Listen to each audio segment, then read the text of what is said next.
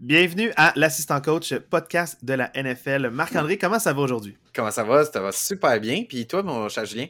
Euh, moi, ça va super bien. Merci beaucoup de demander. Là, on a eu euh, une semaine folle de football. Oui. Euh, on, parlait un peu là, que dans les semaines à venir, on voulait faire peut-être je sais pas, des invitations à des, à des, personnes pour venir parler. On a quelques candidats qui vont venir parler avec nous. Et si tu t'inquiétais, Marc, de répéter la même chose sur les mêmes équipes, je pense que cette semaine, tu as vraiment euh, remis en question. Certaines, oui, certaines équipes que je vais remettre en euh, question. N'ayons pas peur des mots. Donc, certaines équipes en question, d'autres peut-être qui ont confirmé certaines choses. Euh, moi, je dirais que c'est vraiment une semaine de football incroyable.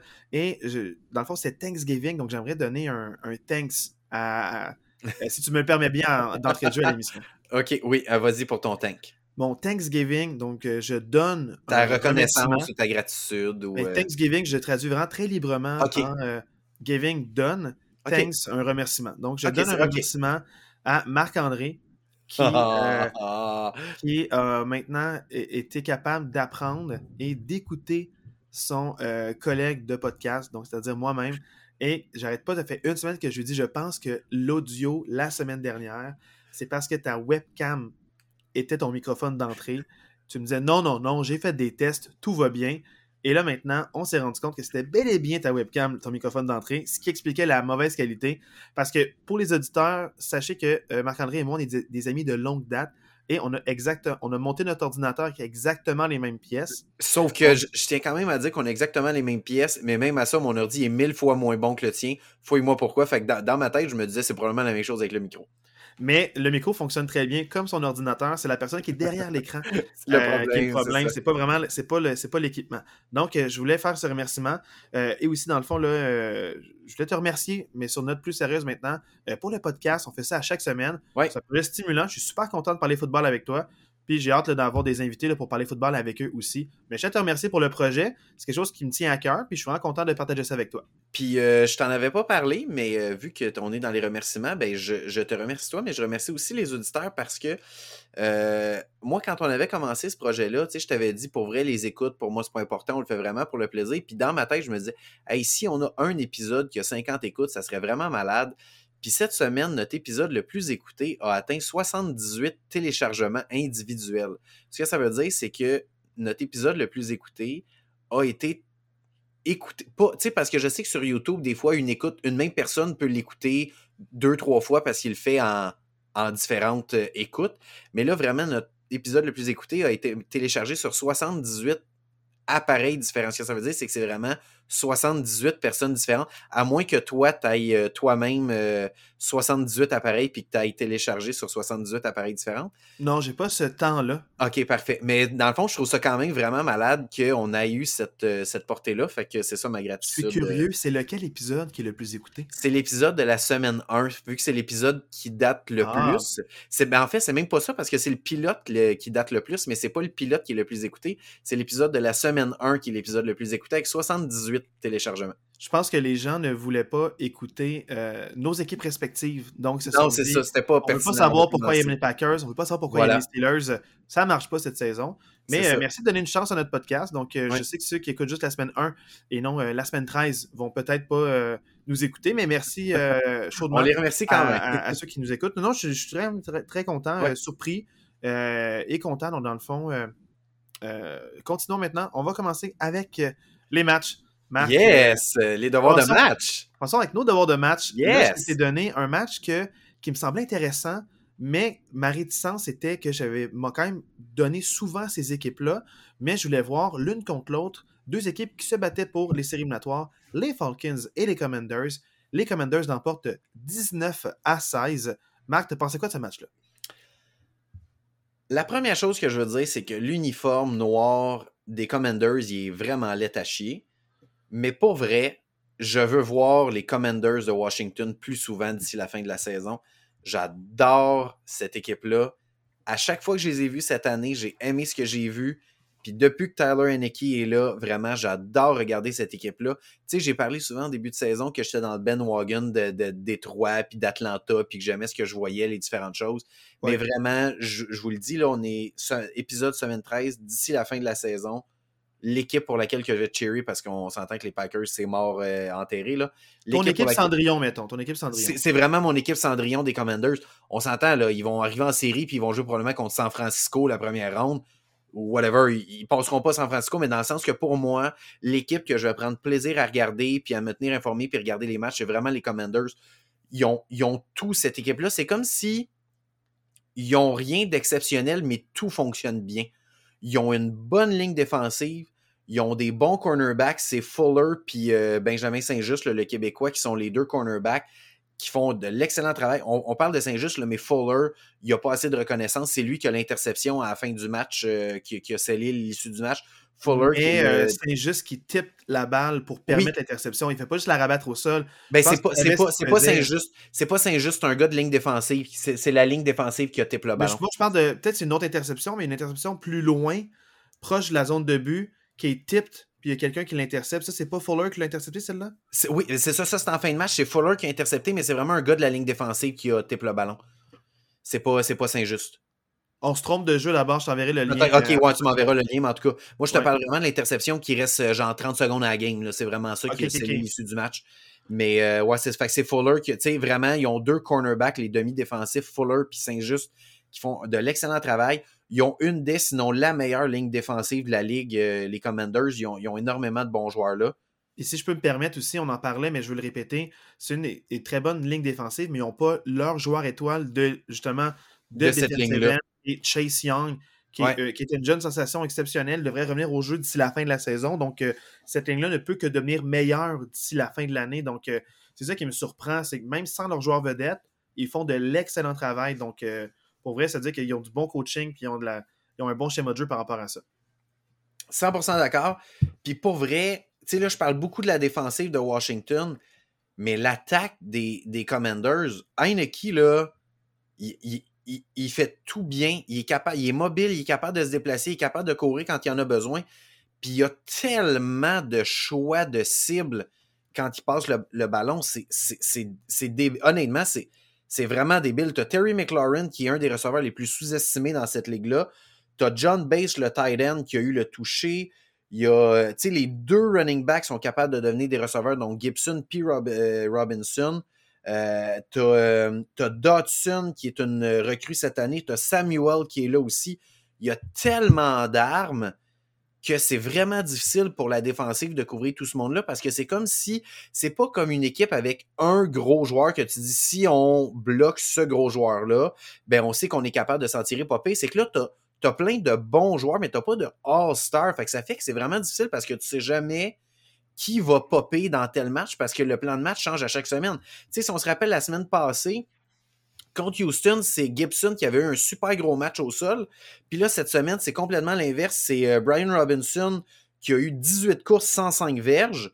Fait c'est comme si à chaque semaine, le, joueur important en attaque change.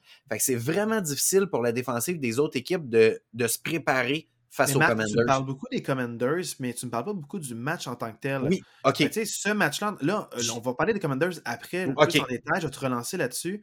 Mais quand tu as commencé à écouter le match, à quoi ça ressemblait? C'était-tu serré rapidement? Est-ce que ça s'est joué jusqu'à la fin? Euh, ben, vrai, ça s'est joué jusqu'à la fin. Moi, moi c'est un match qui est serré tout le long. Là, pour vrai, ça s'est fini à une possession. Puis, tu sais, comme je te disais, le match s'est fini. Les, euh, les Falcons sont à la ligne de. en dedans de la ligne de 10. Ils sont vraiment proches de la zone de but. Puis Mariota tente une passe justement qui est déviée à la ligne de mêlée qui est interceptée dans la zone de but. Fait puis, c'est un match qui se finit par 16 points. Fait que si cette passe-là est complétée, c'est probablement les Falcons qui gagnent le match avec l'extra point. Puis probablement que les Falcons gagnent 20 à 19. Fait que c'est un match qui était vraiment super serré. Moi, ce que j'ai trouvé un peu décevant, c'est qu'Atlanta, dans ce match-là, a commencé le match, puis ils ont pris les devants rapidement, puis leur attaque était vraiment dynamique. Il y avait énormément de mouvements Atlanta, dans leur schéma offensif, avant même que le ballon soit mis en jeu, donc avant même le snap, il y avait beaucoup de joueurs qui étaient en mouvement. Donc, que ce soit des receveurs qui bougeaient, Corderell Patterson qui partait comme wide receiver puis qui venait se placer à côté de Mariota ou l'inverse. Fait il y avait beaucoup, beaucoup de, schémas de jeu qui faisaient que les joueurs bougeaient avant le, avant le snap. Fait que ça rendait la tâche un peu plus difficile à Washington. Puis Atlanta a eu beaucoup de succès en début de match avec ça. Puis plus le match avançait, ce genre de jeu-là est comme disparu dans le schéma de jeu d'Atlanta. Puis j'ai comme pas compris pourquoi. Il y avait eu beaucoup de succès en début de match. Euh, c'est ça que j'avais remarqué de mon devoir de match de quelques semaines avec les Falcons. Première séquence à l'attaque, super. On dirait c'est comme s'ils pratiquaient leur euh, séquence d'ouverture. Ouais. Mais une fois que cette séquence-là est faite, on dirait il suffit à on va peut-être ramener des jeux qu'on a déjà montrés, ou on arrête un peu la poudre aux yeux, puis on, devient une attaque plus traditionnelle, plus classique. Et c'est là qu'ils s'y perdent. Il manque peut-être un peu de talent. Ouais, il manque peut-être un peu de talent pour avoir une attaque un peu plus traditionnelle. Parce que pour vrai, moi, quand j'ai vu ça, leur, leurs deux premières séquences, je faisais comme Ah, oh, c'est intéressant, il y a plein de mouvements. Tu sais, t'as Corderell qui peut être une arme autant comme receveur qu'à la course. T'as Algier qui a fait des bonnes courses aussi dans ce match-là. Mais là, plus le match avançait, plus ça devenait une attaque sais, aucun mouvement, puis vraiment traditionnel. Puis j'ai trouvé Mariota dans cette attaque plus traditionnelle-là plutôt discret puis plutôt absent. Je trouvais qu'il y avait plus de succès justement quand il y avait plus de mouvement puis il était un peu plus imprévisible. Fait que ça, moi, si j'étais le coach d'Atlanta, je pense que je prendrais des notes. Mais tu sais, si tu dis que tu as vu ça toi aussi plus tôt dans la saison, clairement, ils sont pas ajustés parce qu'ils sont exactement à la même place. Puis on va se le dire, là, Atlanta sont encore juste à une de. Même s'ils sont pas exceptionnels, puis ont une fiche de 5 et 7, sont juste à un demi-match de la tête de leur division. Fait que tout est encore jouable pour eux, mais moi je pense que si j'avais quelque chose à dire au coach d'Atlanta, c'est faut que tes deux premières séquences à l'attaque de ton équipe, tu fasses un peu la même chose pour les autres attaques. faut que tu continues avec ces mouvements-là. Tu sais, Zacchaeus, il a eu un très bon début de match. Après ça, on l'a plus vu du match. Puis là, whoop, il est revenu sur la dernière séquence du match euh, quand il y avait besoin d'un toucher avec deux minutes à faire, puis il y a eu un gros jeu, je pense une passe de 40 verges. Mais Zacchaeus, qui est leur meilleur receveur, même s'ils ont euh, London euh, puis Kyle Pitts, celui qui est vraiment... non plus, il est sur la ouais, il est blessé, mais dans... il est sur la mais dans le sens que, tu sais, ils ont, ils ont, ils, ont, ils ont, quand même des, des, joueurs avec du talent, des, des, des bons jeunes joueurs. Mais Zacchaeus, c'est vraiment celui qui est ressorti, c'est vraiment celui qui est ressorti plus que London dans ce match-là. Mais Mariota, je le sais que je l'ai déjà dit dans, dans, dans plus tôt dans la saison, j'ai quand même des doutes que c'est un partant dans la NFL. je, trouve qu'il y a certains jeux que des, décisions. Euh, des décisions plus difficiles, surtout en fin de match, juste avant sa passe interceptée. Il se défait de la pression, puis il essaie de courir, même s'il y a trois gars avant de lui. sais, jamais il lève la tête pour essayer de trouver quelqu'un à qui passer. il manque un petit quelque chose à Marcus Mariota. Je pense que c'est un corps qui qui peut dépanner, mais je pense pas qu'à moyen terme, c'est le gars avec lequel tu veux bâtir. Euh, fait que, ça ressemble un peu à ça. Euh, Washington a eu des belles séquences. Euh, vraiment, le Brian Robinson, il y a eu plusieurs courses de 10-15 verges dans ce match-là. il y a de la rapidité, il est capable de, frapper. Il a, brisé des plaqués d'une façon exceptionnelle. Des fois, il baissait la tête, il rentrait dans le joueur défensif, puis il faisait juste passer par-dessus le joueur défensif parce que le joueur défensif tombait. Fait que moi, vraiment, Washington. Même si ça a été un match serré, ça a été un bon match, mais vraiment, Washington m'a impressionné dans ce match-là. Heineke a deux interceptions. Euh, a deux interceptions dans ce match-là. Sa première, c'est vraiment une bulle au cerveau. Là. Euh, c'est vraiment une mauvaise passe. Mais la deuxième interception, c'est tout un jeu défensif. C'est une passe à McLaurin au sol. Puis le, demi-défensif d'Atlanta est vraiment venu par-dessus McLaurin. Il a mis ses mains. C'est vraiment honnêtement, si vous n'avez pas vu ce highlight-là, allez le voir. C'est une des belles interceptions que j'ai vues cette saison-ci. Fait que, fait que non, vraiment, moi j'ai apprécié, j'ai apprécié mon match. C'est pas le match le plus spectaculaire. Si vous avez, si vous voulez voir un match spectaculaire, j'espère que vous avez eu Las Vegas Seattle. Ça, c'est un match spectaculaire. Mais Atlanta Washington, c'est un bon match entre deux équipes, entre deux bonnes équipes. Puis, euh, puis moi, j'ai beaucoup apprécié mon, mon, devoir de match. Euh, moi, mais en fond, ma petite question par rapport aux Commanders, c'est que les Falcons, c'est une équipe qui a un peu de difficulté, qui manque un peu de créativité, ont quand même une bonne défensive, mais euh, est-ce que ça t'inquiète pour les Commanders de gagner d'arrache-pied sur la dernière séquence du match? Ou tu vois ça pour manière positive pour dire ils continuent leur séquence victorieuse de six victoires dans leurs sept derniers matchs? Donc, est-ce que tu trouves ça encourageant d'avoir la victoire? Ou tu aurais aimé ça qu'ils prennent plus d'avance et qu'ils soient en contrôle du match et non toujours de l'arrière pour rattraper le retard? Ben, tu sais, c'est sûr que j'aurais aimé ça, voir les Commanders peut-être un peu plus. Tu sais, pour moi, le 19-13 reflète l'allure du match dans le sens que ça a été un match serré. Tu sais, pour moi, je suis pas en train de dire que les Commanders auraient dû gagner plus. Mais oui, je pense que où en sont les Commanders, j'aurais peut-être aimé ça avoir un petit peu plus. Mais, mais même à ça, je pense que c'est un match qui était quand même complet des deux côtés. Puis il faut pas oublier qu'Atlanta, ils se battent aussi pour une place en série. même s'ils n'ont pas une bonne fiche, même si c'est pas une équipe sexy, Atlanta, c'est pas une équipe. Il y a plein d'équipes qui c'est des gros marchés, puis tout. Atlanta, il n'y a pas beaucoup de hype. Ils sont quand même juste à un demi-match d'une place en séries éliminatoires. Ils se battent avec l'énergie du désespoir pour faire quelque chose de, cette saison-ci. Fait que, quand tu te bats contre une équipe qui, qui cherche à faire les séries éliminatoires, pour moi, l'important, c'est pas tant le score, mais c'est vraiment plus, tu es allé chercher la victoire, tout ça de là qu'une victoire, c'est ça qui compte. OK, parfait. Euh, la température aussi, juste avant, la température n'a pas aidé. Il y a quand même plus assez fort dans ce match-là. Fait que, des, fois, quand il y a la température comme ça, ben, ça, ça, ça, pénalise un peu les attaques aussi. Fait que, c'est normal que les scores soient un peu plus bas. Fait que la température a joué aussi, là, selon moi. Parce que pour les Falcons, ils, se battent en série, euh, pour, les, pour une place en série éliminatoire avec les Buccaneers. Est-ce que tu penses que c'est réaliste qui, qui, qui les devance? Parce qu'on dirait, quand une équipe qui gagne, les deux équipes gagnent. Quand une équipe qui perd, qui ben, qui perd, les deux équipes perdent. Donc, euh, est-ce que, tu penses que c'est réaliste la manière que les Falcons jouent, même s'ils croient encore, même s'ils se battent? Tu parlais qu'il manquait peut-être de talent dans cette équipe-là. Est-ce que tu penses que euh, le manque de talent va finir par les rattraper, malgré le fait que les Buccaneers, eux, c'est pas le manque de talent, mais c'est le manque de santé des joueurs? Ben, tu sais, je ne sais pas comment dire ça. Je trouve qu'il y a tellement de, négativisme auprès de, de, de, Je vais finir par le dire. Auprès de Tampa Bay, avec tout ce qui s'est passé avec Brady, le changement d'entraîneur, les blessés. Je, ne sais pas, c'est comme si les Buccaneers, ils n'arrivent pas à, à, partir leur saison. Puis même tout le monde disait Ah, le bye week va leur faire du bien. Nana, le bye week la semaine passée, cette semaine, ils reviennent, ils perdent encore. Fait que, tu sais, je, ne sais pas, tu sais, puis pour vrai, je, je, regarde la cédule des deux équipes je regarde la cédule des deux équipes d'ici la fin de la saison. Puis pour vrai, la cédule de Tampa Bay est plus difficile que la cédule des Falcons. Fait que tu sais, pour vrai, pour moi, c'est un 50-50 qui va faire les séries entre ces deux équipes-là. Tu sais, les Tampa Bay euh, affrontent, euh, d'ici la fin de la saison, affrontent encore les 49ers et les Bengals. Fait que, tu sais, je me dis, oh, c'est quand même deux, deux équipes que je vois pas nécessairement Tampa Bay battre. Fait que, tu sais, les Falcons ont leur chance. J'ai vu des beaux flashs de cette équipe-là. Ils ont une défensive qui se peut très bien. C'est offensivement, des fois, il manque quelques armes, mais s'ils sont capables de s'ajuster, moi, je pense que les Falcons sont capables de, de causer une surprise puis de faire les séries éliminatoires là, quand même. Là. OK. Ben, moi, ça complète mes questions. Est-ce qu'il y aurait un autre propos que tu aurais voulu dire ou une statistique euh, par rapport à Corderell que tu aimerais ressouligner? Ben, moi, Corderell, bon, j'aime quand même ce joueur-là. Là, je vous mentirai pas. Là, ceux, qui, ceux qui nous écoutent depuis le début, j'ai comme un petit, euh, un petit, comment je pourrais dire ça, un petit parti pris pour ce, ce gars-là. Mais, euh, mais moi, j'aurais aimé ça, le voir un peu plus impliqué, Corderell. Je trouve que, tu sais, il, y a, il, y a 11 courses pour 52 verges. C'est celui qui a eu le plus de, courses. Lui et Algier, ils sont séparés la tâche. Mais je, je sais pas, j'aimerais ça peut-être le voir un peu plus impliqué par la passe, un peu plus impliqué justement dans des jeux dynamiques. J'ai l'impression qu'en ce moment, c'est peut-être leur joueur avec justement Carl Pitts qui est blessé. C'est peut-être le joueur qui peut leur apporter le plus de dynamisme de jeu explosif.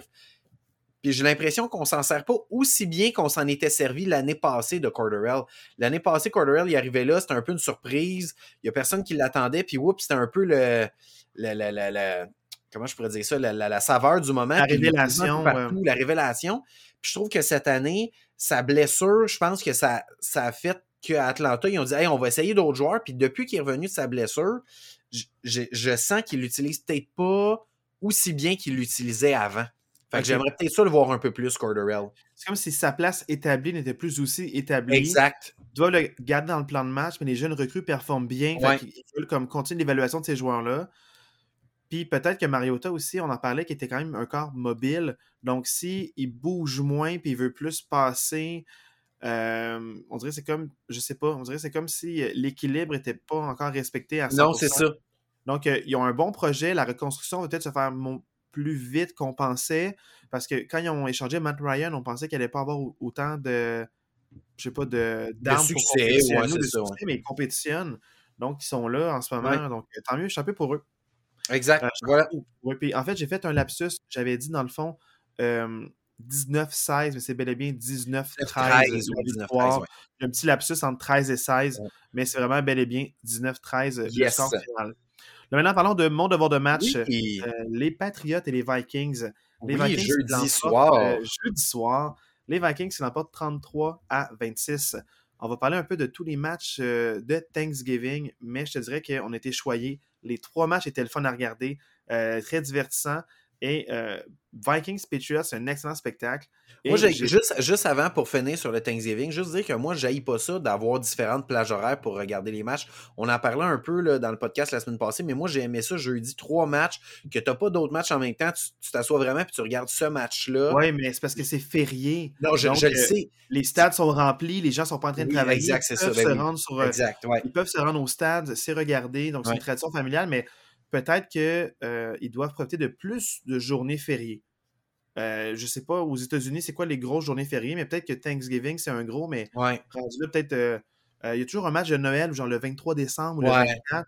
peut-être qu'il y a des plages horaires de fériés, ça.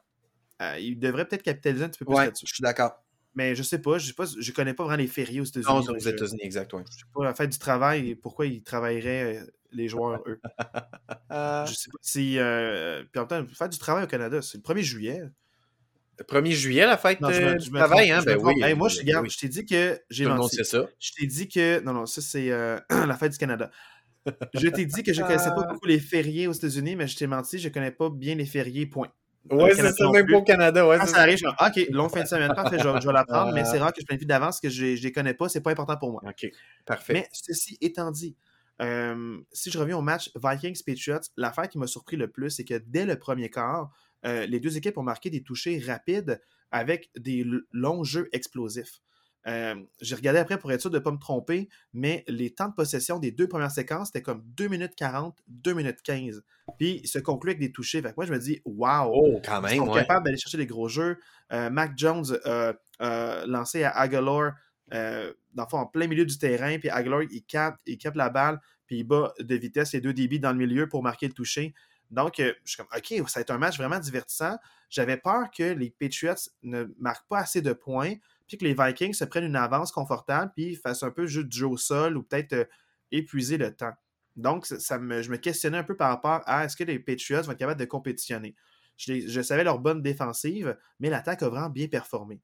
Les deux équipes se sont ajustées suite à ces séquences-là. Il y a eu beaucoup de punt ou juste de field goal. Et dans le fond, la, première mi-temps a fini 16 à 16. Donc, le match était ouvert pour tout le monde. ça s'est joué à pas grand-chose. Et là, euh, moi, la, chose que j'ai remarqué par contre, c'est que euh, je gardais en tête, OK, les séquences sont courtes, sont explosives, mais là, je me suis rendu compte que les séquences étaient courtes, mais ils puntaient aussi. Puis ils ne se rendaient pas tant loin. Fait là, les deux équipes ont été capables d'enlever les jeux explosifs. La grosse différence dans le match, c'est que les Vikings ont été capables de faire deux possessions de plus de 7 minutes. Donc, euh, ils ont été capables, durant le match, d'enlever ah, beaucoup de temps aux Patriotes. Ça coupe un peu le momentum. Euh, ça aussi, ça fait reposer la défensive. Puis ça fait aussi reposer les unités spéciales qui ont marqué un gros euh, retour de punt pour. Puis ça fait, un, ça fait de la différence de ce côté-là. Qu'est-ce que tu as senti qui a changé entre justement les, courtes possessions puis les deux longues possessions des Vikings? C'est-tu qui ont plus utilisé le jeu au sol? C'est quoi que tu sens qui a changé? La dynamique? Euh, par rapport euh, aux Patriots ou par rapport aux Vikings? dans le fond, les Vikings, tu disais qu'au début du match, c'était des séquences plus courtes. Puis là, à un moment donné, les Vikings, whoop, ils sont mis à faire deux longues séquences. Y a-tu quelque chose qui a changé dans le plan de match ou dans la Oui, parce que ça a enlevé les jeux explosifs de Mac Jones. C'est comme si la défensive avait le temps de regarder qu'est-ce qui marchait bien aujourd'hui. Ils étaient ces lignes de côté, puis sont arrivés, puis ils ont éliminé les gros jeux de Mac Jones. C'est qu'il n'y en a pas eu en deuxième demi de jeux explosifs. Ils ont fait des séquences plus méthodiques. Ils essayaient le gros jeu. Des fois, ça marchait, mais vraiment moins souvent. Ils ont quand même eu des longues passes. Ils tentaient quand même, mais ça ne marchait pas. Puis la défensive des Vikings était capable d'arrêter le jeu au sol. Il n'y a pas de running back vraiment qui a eu des super gros matchs euh, de, la part des Patriots, mais tout le monde était, tout le comité était impliqué. Donc, collectivement, ils ont quand même marché beaucoup sur les Vikings. Mais euh, les Vikings ont fait leur devoir. Là. Ils se sont dit, moi, je suis les Vikings, je cours. Euh, je cours euh, de côté, puis je contourne la ligne. Ben, s'ils ont été exposés à un match, ils ont les coachs pour corriger ça le match d'après. Ils savaient que les Patriots allaient essayer d'attaquer là, puis ils ont trouvé la solution. Donc, pour moi, les Vikings, c'est une défensive qui est capable d'avoir des gros revirements, mais là, ils ont été capables de quand même euh, maintenir le rythme. Mais c'est sûr que l'affaire qui m'inquiète, c'est sûr que si on regarde les Patriots sur l'ensemble de la saison, euh, on pourrait se dire Hey, les Patriots ont quand même marqué 26 points, alors que normalement, ils en arrachent de faire des points. Puis la dev des Vikings a quand même accordé 26 points aux Patriots. Ouais. Mais j'ai senti plus en confiance, puis plus à l'aise d'essayer les gros jeux, puis moins de je fais une petite passe, puis cours après ou, ou faites quoi. Donc, moi, j'ai senti les, euh, les, Patriots plus en confiance, plus à l'aise, mais c'est vraiment les ajustements des Vikings. Je pense que les longues séquences, ce que ça l'a fait, c'est vraiment couper le momentum. Ça l'a refroidi un peu Mac Jones, puis ça a donné le temps à la défensive de s'ajuster. Moi, je pense vraiment que c'est ça. Maintenant, je ne suis pas sonné de côté, fait que je ne peux pas vérifier ce que j'avance. Mais ça a enlevé beaucoup de temps de possession, donc beaucoup d'opportunités. Puis plus le temps avançait, plus les Patriots se sont dit on n'a pas le choix d'essayer. Puis les Patriots, normalement, ils ne font pas beaucoup d'erreurs en. Euh, à l'attaque, ils ne font pas beaucoup de revirements. Là, ouais, beaucoup de revirements, puis ils ne font pas beaucoup de, de, En fait, ils créent des revirements sur les unités spéciaux, sur les unités spéciales. Et là, les Patriots se sont fait marquer un toucher sur un retour de punt. Puis ça, oui, ce jeu-là fait la différence. Mais pour moi, la grosse différence, c'est vraiment les deux longues séquences à l'attaque des Vikings que les Patriots ne sont pas capables de faire. Les Patriots avaient un beau plan de match sur Justin Jefferson. Thielen a été excellent. Euh, il a vraiment eu un gros match, plus que son habitude. C'est peut-être euh, statistiquement son meilleur ou son deuxième meilleur match de la saison. Et euh, c'est sûr que l'affaire que j'ai aimé, c'est vraiment sur la première, première séquence à l'attaque, Justin Jefferson, je ne sais pas si c'est en prime time puis il se force, mais il était vraiment plus physique que d'habitude.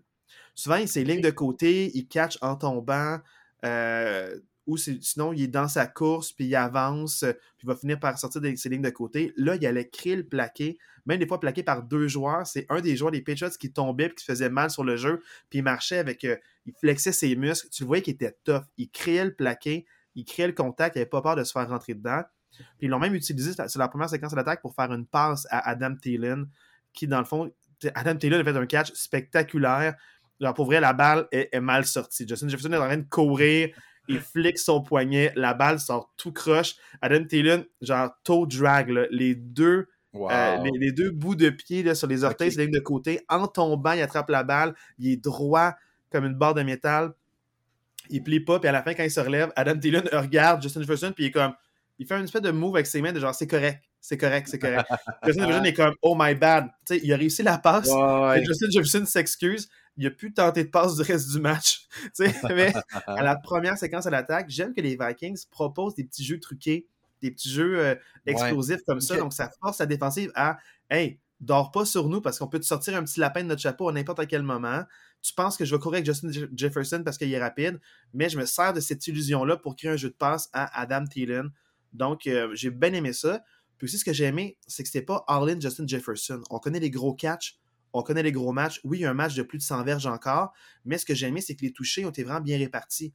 Il y en a un à TJ Hawkinson, il y en a un à Adam Taylor, puis un autre à Jefferson. Donc, même s'il y avait un bon plan de match en début pour Jefferson, il a montré beaucoup de physicalité pour se, pour se créer de l'espace puis se faire respecter. Puis quand il était trop bien couvert, ils n'ont pas eu peur à aller aux autres options. Puis là, tu vois que le schéma de jeu, puis TJ Hawkinson, là, il fait vraiment plus partie du plan de match. Je vois, il est plus imbriqué avec sa place dans l'attaque. Donc, moi, les Vikings, euh, je suis encore plus en confiance. Ils ont bien répondu à la défaite. Ils sont allés gagner un match important contre des Patriots qui ont tout fait pour essayer de gagner ce match-là. Parce que là, en ce moment, ils sont exclus, exclus du portrait des séries éliminatoires. Puis ils veulent pas ça. Leur division, elle est extrêmement compétitive. Donc, euh, les Patriots ont tout fait pour gagner ce match-là, mais les Vikings étaient prêts. Puis les Vikings, ils aiment le prime time. Justin Jefferson, il aime se faire voir. Kirk Cousins, il aime se faire voir aussi. Puis Dalvin Cook, encore, je le trouve très costaud. Puis même si la ligne défensive ne donnait pas grand-chose, moi, j'ai quand même aimé qu'il garde impliqué. Puis aussi, pas juste Cook, les autres running backs aussi étaient impliqués. Donc, euh, j'aime le fait qu'il n'y a pas la charge de l'attaque comme d'autres saisons d'avant, où est-ce que les Vikings gagnaient si lui avait un match de plus de 140 verges, le mettons. Ben, c'était ça ma question, en fait, c'est que je comprends que tu as beaucoup aimé justement la diversité avec Jefferson, Thielen puis Hawkinson. Là, vraiment, ils ont vraiment une attaque par la passe bien diversifiée. Mais tu sais, oui, Dalvin Cook, comme tu dis, ce qui est positif, c'est qu'ils ont ils n'ont pas abandonné. Il y a quand même 22 courses d'Alvin Cook dans le match. Mais il n'a pas performé, mais il a continué quand même. Il y, a juste, il y a juste 42 verges dans le match. Il n'y a même pas deux verges par course. Fait que, tu sais, est-ce que c'est quelque chose qui t'inquiète ou tu disais, que c'était une bonne défensive des Patriots, ça révèle pas trop grand-chose?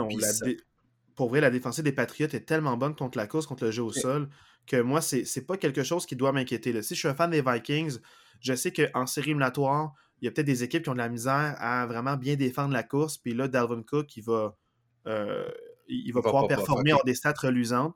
Mais il fallait forcer la course pour dire Hey, tu, mets deux joueurs sur Justin Jefferson, tu couvres bien Adam Thielen, TJ Hawkinson, il est en un contre un, euh, il y a toujours un linebacker proche pour aider, un safety qui est bas.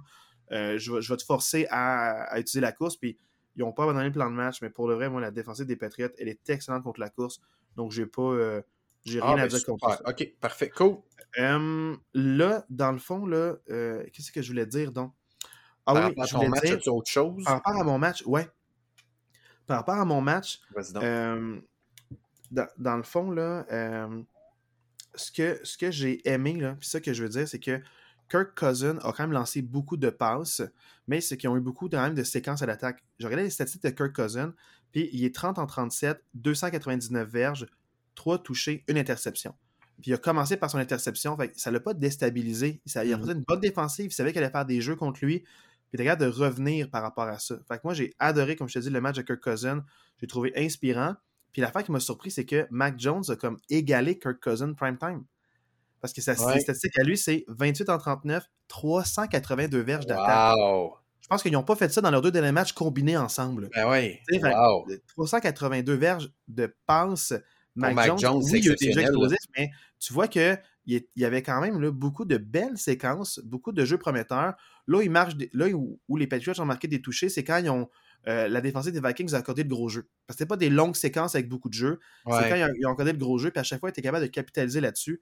Donc, Mac Jones, j'ai trouvé inspirant. Deux touchés, 382 euh, verges. C'est vraiment des bonnes statistiques. Donc, j'espère que ça va gagner en confiance. Puis lui-même, il disait qu'il était plus en confiance durant le match, même s'il est déçu d'avoir perdu. Euh, les pitchers, c'est quand même. Ça me donne confiance pour le reste de la saison de voir cette performance-là de leur corps arrière. C'est ça ma dernière question. Les Vikings, c'est une des raisons pourquoi je t'ai donné ce match-là, c'est qu'il y avait eu une défaite gênante la semaine d'avant. Ce que je semble comprendre, c'est que les Vikings, c'est quand même rassuré puis que tout va être beau. Là, les Patriots, c'est Vas-y, vas-y. C'est que, mais faut pas oublier qu'à la fin de la saison, là, toutes les équipes qui sont dans les séries éliminatoires, qui vont se rendre au Super Bowl, ils ont une à deux défaites gênantes. on parle des Chiefs qui sont top de la AFC, ils ont perdu contre les Colts, puis ils ont, eu plein de revirements contre eux. Donc, faut pas, euh, faut pas juger nécessairement le fait que les Vikings ont perdu contre les Cowboys 40 à 3. Ce match-là était gênant, la roue a débarqué, puis ils ont juste fait comme OK, ce match-là il est fini, on joue pour jouer, mais on laisse écouler le temps. Ils se sont repris la semaine tout de suite après, en prime time, le jeudi soir, à Thanksgiving. Ils ont pris ça au sérieux. Puis le sourire est revenu aux, lèvres. Donc, ils n'ont pas une séquence de défaites. Ils ont trouvé la manière de gagner. Les unités spéciales ont fonctionné. Ils ont créé le, toucher décisif. Ils ont eu des longues séquences à l'attaque. La défensive a fait des revirements. Donc, euh, ben, pas, ils n'ont pas fait des revirements, mais ils ont créé des fins de séquence. Donc, euh, moi, j'ai adoré ça. OK. Puis, mettons, pour les Patriots, étais-tu un peu plus inquiet? Parce que là, ils sont, ils sont rendus quatrième wildcard. Fait qu'en ce moment, ils ne feraient pas les séries. Là, ils sont à un match des. Ça va dépendre des, matchs de division. J'ai pris en sérieux, mais ça dépend des matchs parce que là, c'est là que les matchs de division vont arriver en fin de calendrier. Puis c'est ça qui va faire que dans leur division, ils ont des défaites. Puis leur division, c'est les gens qui sont directement en O2. Donc, s'ils veulent faire les séries, ils vont devoir gagner dans leur division. C'est ça qui va faire la différence pour eux. Puis il leur reste deux matchs contre les Bills, les Patriots, là, quand même. Puis les Bills sont, sont amochés. Ils ont plus Von Miller jusqu'à peut-être semaine 14-15. Mm. Euh, les Bills, c'est les blessures en défensive sont ardues. Euh, pour l'attaque, c'est sûr que Josh Allen, avec sa blessure au coude, peut-être incommodé un peu, mais ça reste que euh, les Bills sont pas à 100%. C'est le temps d'en profiter. Je suis 100% d'accord. Là, ça finit nos devoirs de match. Yes! Parlons des matchs Thanksgiving. Euh, ça a commencé avec un match vraiment haut en couleur. Les Bills qui l'emportent contre toute attente.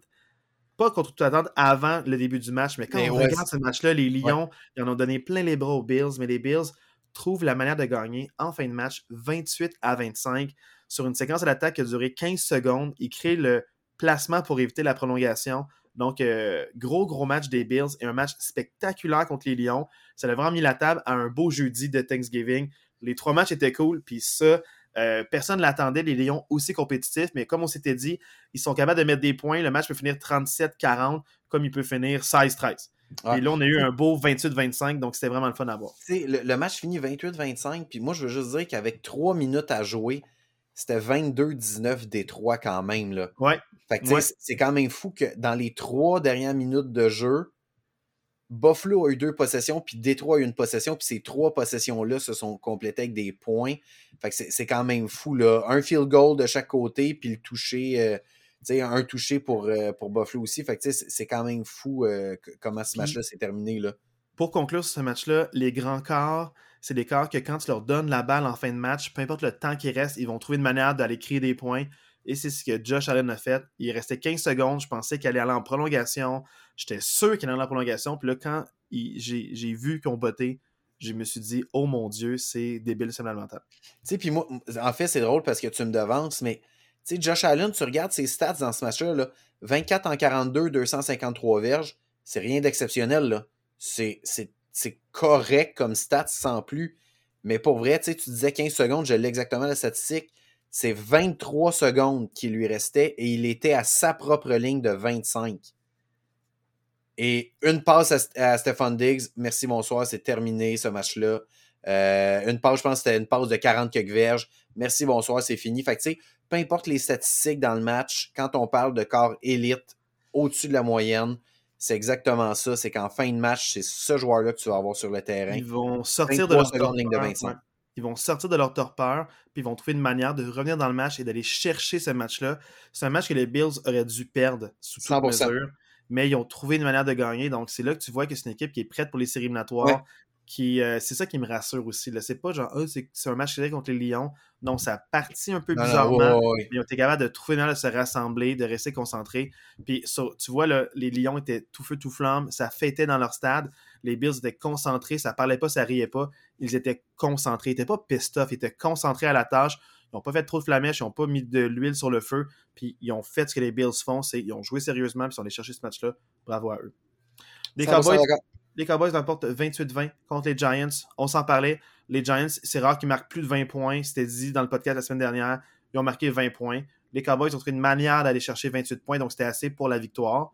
Euh, les Cowboys qui, d'une semaine à l'autre, peuvent marquer 40 points, 28 ou avoir de la misère à marquer des points. Mm. Donc, euh, je suis pas. Euh, c'est un match de division, tout peut arriver.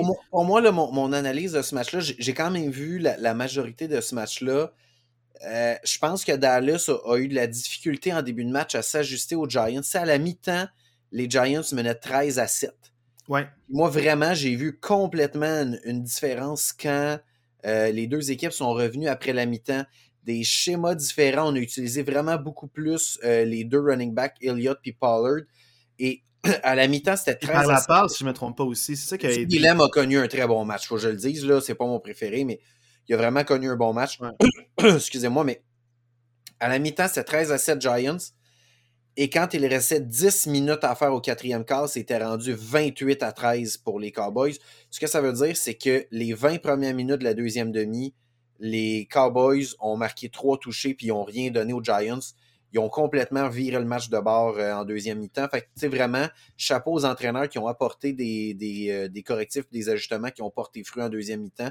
C'est vraiment là que le match s'est joué. C'est le, troisième quart qui a complètement changé le match. Moi, ça, ça, m'inquiète un peu pour les Giants parce qu'ils sont un peu exposés de, parce qu'ils ont une bonne ligne défensive, ils ont, ils ont une bonne défensive, point. Là. Puis là, les Cowboys ont trouvé une manière de les attaquer, puis on, voit exactement ce qui ne marche pas, puis ce qui marche. Puis les équipes vont peut-être prendre euh, en, compte, en, compte, ça. Donc, euh, j'ai hâte de voir le prochain match des Giants, même les prochains matchs des Giants. moi, ce qui m'inquiète. C'est dur de se refaire de ça. Là. Moi, ce qui m'inquiète beaucoup pour les Giants, ça fait une couple de semaines que j'en parle, que leur fiche ne reflète peut-être pas vraiment la, la, la, qualité de cette équipe-là. Je parlais dans les dernières semaines qu'ils n'ont pas nécessairement affronté beaucoup de bonnes équipes. Moi, vraiment, mon inquiétude, moi, je pense que ce qui faisait la différence en début de saison pour cette équipe-là, c'est que Saquon Barkley avait un excellent début de saison. Puis là, depuis deux, trois semaines, il est un peu plus éteint, Saquon Barkley. Tu sais, là, il y a juste 39 verges dans ce match-là. Ouais. Ça, ça, je suis très honnête, c'est vraiment ce qui m'inquiète pour les Giants. faut qu'ils trouvent une façon d'impliquer Saquon Barkley parce que Daniel Jones, avec les receveurs qu'il a en ce moment, ils n'ont pas assez d'explosivité par la passe. Il faut vraiment qu'ils trouvent une façon d'impliquer contre Barkley plus qu'ils l'ont fait dans ce match-là. Parce que 11 courses pour 39 verges, les, Giants ne gagneront pas un match d'ici la fin de la saison si c'est contre Barkley a juste 39 verges, c'est sûr et certain. Fait que, euh, fait que voilà, fait que, les Giants, je veux quand même mentionner, sont 7 et 4 et leur différentiel est de moins 7. Ce que ça veut dire, c'est qu'ils ont beau avoir une fiche de 7 victoires, 4 défaites, ils ont quand même un différentiel de points pour, points contre de moins 7 dans le négatif. Fait que, je pense que ça, ce différentiel-là reflète beaucoup plus la qualité d'équipe que sont les Giants que leur fiche de 7 et 4, honnêtement. Là, il faut euh, laisser ça euh, s'imprégner. Je te voilà, le euh, maintenant, parlons du match des Panthers contre les Broncos. Les Panthers 23-10. cette équipe-là n'est pas la même quand Sam Darnold joue. Donc, il ne faut pas se dire Ah, c'est encore plus gênant pour les Broncos. Non, non, non. L'attaque des Panthers avec Sam Darnold est beaucoup plus dynamique qu'avec d'autres corps arrière. Donc, bravo les Panthers qui jouent avec fierté et dans le fond qui ont battu les Broncos, comme ben, beaucoup d'équipes font d'ailleurs ces temps-ci. Exactement. Puis, pour vrai, Denver, moi, je pense qu'en ce moment, avec tout ce qui se dit, puis tu sais, je veux pas rentrer là-dedans, mais tout ce qui se dit autour de Russell Wilson, je pense qu'il y a comme un vent de négativisme autour de cette équipe-là. Je pense qu'il y a beaucoup de joueurs qui ont abandonné sur la saison. Puis des fois, quand, quand tu abandonnes sur la saison, il arrive justement des matchs où tu te fais un peu, en guillemets, traverser par des équipes qui peuvent paraître pas très bonnes, comme Caroline. Mais moi, je pense que Denver a vraiment abandonné, tandis que Caroline, on a beau dire ce qu'on veut sur Caroline, là, en ce moment, ils se battent encore pour une place en séries éliminatoires. Ils travaillent fort. Exactement. Ils travaillent fort, les autres. Là. On parlait des Falcons, on parlait des, euh, des, euh, des, Buccaneers tantôt. Ben, il en demeure pas moins que les Panthers à 4 et 8, ils sont pas si loin que ça des Buccaneers. Ils sont à une victoire des Buccaneers. Fait que, ils sont pas, sont pas si loin que ça. Fait que, eux autres, eux autres, Caroline, ils n'ont pas abandonné sur leur saison. Ils se battent pour essayer de causer une surprise puis faire une place en série. Fait fait que ça me surprend pas tant que ça, ce score-là, moi, personnellement. Moi non plus. Mais faites à noter que c'était 23 euh, à 3 pendant un certain moment. Il y a eu un touché en fin de match qui est venu un peu annuler ce gros différentiel, mais les Broncos n'ont jamais été dans le coup dans ce match-là. Mm. Les Browns l'emportent 23-17 en prolongation contre les Buccaneers, aux Buccaneers en Floride. Ouais. C'est quand même un gros match des Browns là, qui vont euh, retrouver leur corps arrière euh, très bien payé de Sean Watson la semaine prochaine. La semaine prochaine, exact. Puis pour vrai, c'est presque triste parce qu'avec la performance euh, de Jacoby Brissett cette semaine, c'est presque décevant de le tasser de là, mais bon, je ne rentrerai pas là-dedans. Mais je, retiens quelques petites choses dans ce match-là. Euh, moi, vraiment, Tom Brady m'a beaucoup déçu dans ce match-là je ne sais pas si tu as, vu ce match-là. Moi, j'ai vu quand même une bonne partie du match. Je l'ai à l'aide, donc je ne vais pas me prononcer par rapport à ce que j'ai pensé de ce match-là. Moi, je te le dis parce que j'ai vu quand même une bonne partie. Tom Brady, là, dans ce match-là, a manqué énormément de passes à des receveurs qui étaient ouverts. Pour vrai, Mike Evans là, a deux catchs pour 31 verges. Il a été targeté neuf fois. Puis oh. pour vrai, sur les sept targets qui n'a pas attrapé le ballon, honnêtement, je pense que les sept fois, c'est des mauvaises passes de Brady. Il était, il était découvert, puis Brady a juste overthrow ou underthrow Mike Evans parce que c'était vraiment des mauvaises. Pour vrai, il y a deux fois là, où Mike Evans est en un contre un, puis il fait un deep route. Fait que c'est vraiment une, route dans les zones profondes. Puis Mike Evans bat complètement son couvreur. Puis deux fois, Tom Brady overthrow euh, Mike Evans. Puis pour vrai, si Mike Evans attrape ce ballon-là, littéralement, c'est des gains de 35-40 verges. Puis Tom Brady a juste raté la passe. Puis c'est des choses qu'on voyait pas par le passé. Fait que moi, c'est quelque chose qui m'inquiète qui m'inquiète des Patriots. C'est des choses que La précision sur les longues passes, dans le fond. Là. Précision sur les longues passes, c'est des choses qu'on voyait pas par le passé. Fait que ça, ça, je suis un peu inquiet de, de, ce que je vois là par rapport aux, Buccaneers. Puis, tu sais, l'identité des Buccaneers dans les dernières années, oui, c'est Tom Brady, tu sais, quand ils ont gagné le Super Bowl, puis même l'année passée aussi, mais c'est qu'il y avait une bonne défensive. Puis là, vraiment, Nick Chubb a, pilé sur la défensive des, Buccaneers. Fait que, tu sais, j'ai la misère à les saisir, le Tampa Bay. sais, ils vont peut-être faire les séries éliminatoires parce qu'ils ont la division la plus faible de la ligue, mais en demeure pas moins que c'est pas. Euh, moi, c'est encourageant encore. non, c'est ça. C'est inquiétant quand même pour les Buccaneers. Puis Cleveland, ben félicitations. Tu sors de là avec une victoire en prolongation. Puis euh, chapeau, tu gardes, tu gardes une un petit espoir. Euh, un petit espoir de peut-être participer aux séries éliminatoires. Fait que chapeau, euh, chapeau les Browns. J'envoie, je lève mon chapeau à Simon qui doit encore passer une saison difficile. Ouais, mais euh, peut-être qu'il peut se réjouir un peu de ce résultat-là. c'est ça, voilà. Les Jaguars qui l'emportent 28-27, les Jaguars qui refusent la prolongation, ils vont pour deux points et ah, ça leur sourit. Quel euh, Bravo Jaguars. ce, que je veux dire, ce que je veux dire, je n'ai pas vu tout le match, mais je veux parler de la dernière séquence que j'ai vue euh, parce que plus tôt cette saison, j'avais eu un devoir de match des Jaguars puis j'avais dit que j'étais un peu déçu de Trevor Lawrence parce que je, trouvais que sa progression n'était peut-être pas à la hauteur. Pour vrai, tu sais, tantôt on parlait que les bons corps, euh, les corps qui sont en haut de la moyenne, quand on leur donne le ballon, avec deux minutes à faire au match, c'est là qu'on voit la différence. Ben moi, j'ai vu tout le potentiel que Trevor Lawrence a dans cette dernière séquence à l'attaque-là. Il ne joue pas contre des pieds de céleri, il joue quand même contre les Ravens. Bon, vous allez me dire à la maison que les Ravens, c'est les champions cette année pour bousiller des avances. Je suis d'accord, je vous le concède. Il en demeure pas moins que Trevor Lawrence, dans cette dernière séquence-là, c'est exceptionnel ce qu'il a réussi à faire. Il a fait beaucoup de passes euh, à ses receveurs. Il a gagné du temps. Il a échappé à la, pression. Honnêtement, je, voyais là, un corps arrière élite dans cette dernière séquence-là. Il était partout. C'était des super belles passes. Fait que vraiment, Trevor Lawrence, j'espère que son développement va s'en aller et qu'il va être capable de, nous montrer ça plus souvent. Mais je pense qu'avec Doug Peterson aussi, on s'en parlait, mais c'est vraiment mieux qu'avec Urban Meyer pour le développement des corps arrière, surtout lui. Euh, mais aussi, faites à noter que les Jaguars trouvent meilleur de gagner malgré que leur running back étoile, Travis Etienne, blessé, au pied dès euh, les premiers jeux du match, donc après une course de trois verges, blessé au pied et est exclu du match pour le reste. Donc, il a quand même trouvé une manière de, de mm. gagner, de faire Hey, c'est pas grave, même s'il n'est pas là, euh, il en a pris plus sur ses épaules, puis les receveurs ont été vraiment tout étoiles là-dedans. Donc, euh, des Jaguars, bravo à eux.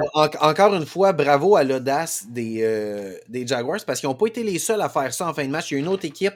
Euh, ouais, je vais en parler après. Mais On en parlera tantôt. Mais tu sais, c'est arrivé deux fois là, en fin de semaine que qu'une équipe qui pourrait créer l'égalité dit non, nous on ne crée pas l'égalité, on, joue pour la victoire.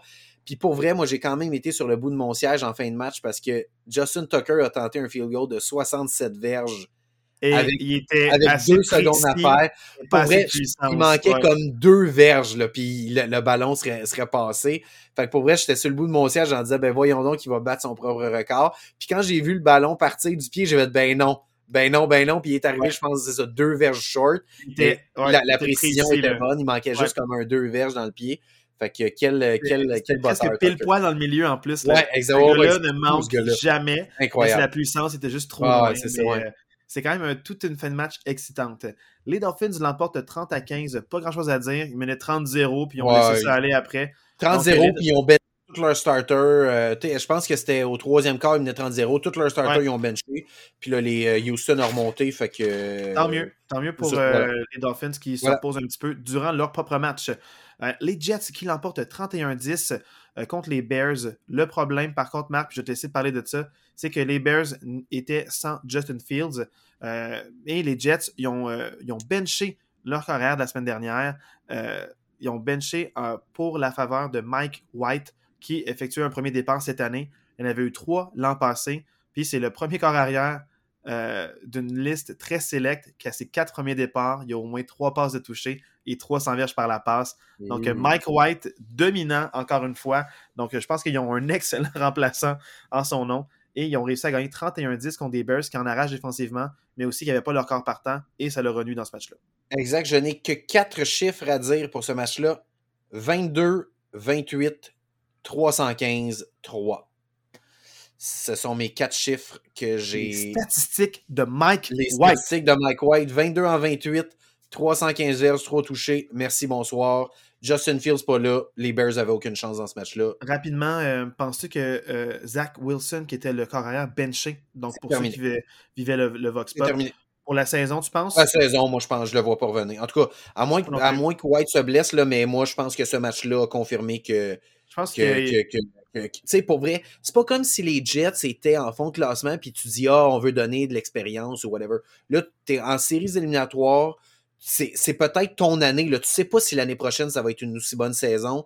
Faut que tu, faut que tu sois all-in. les contrats. Tu sais jamais dans la NFL. Tu n'as pas le choix d'être all-in cette année. Puis en ce moment, l'athlète qui te donne le plus de chance, c'est Mike White. Moi, je vois pas comment. Je à souligner, euh, j'ai pas vu le match, mais j'ai vu les highlights et les stats. Tout ce que je sais, c'est que tous ces receveurs étaient vraiment contents.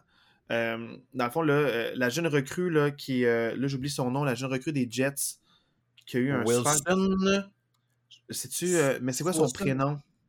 Oh boy. La jeune... Euh, On a l'air niaiseux un peu, là, mais. On va, euh, couper ça. C'est Garrett Wilson.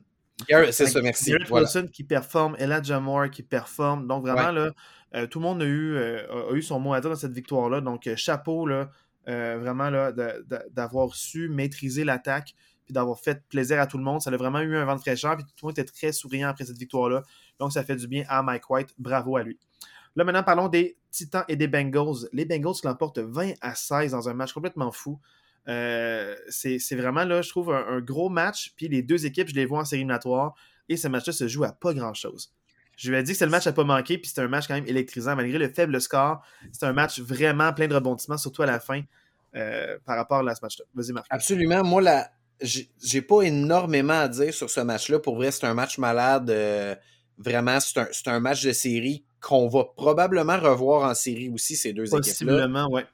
Moi, moi j'ai une stat ici, moi, qui me qui me qui m'épate énormément parce que on, ne parle pas nécessairement de ça. on parle, quand on parle des bonnes défensives de la Ligue, on va parler de.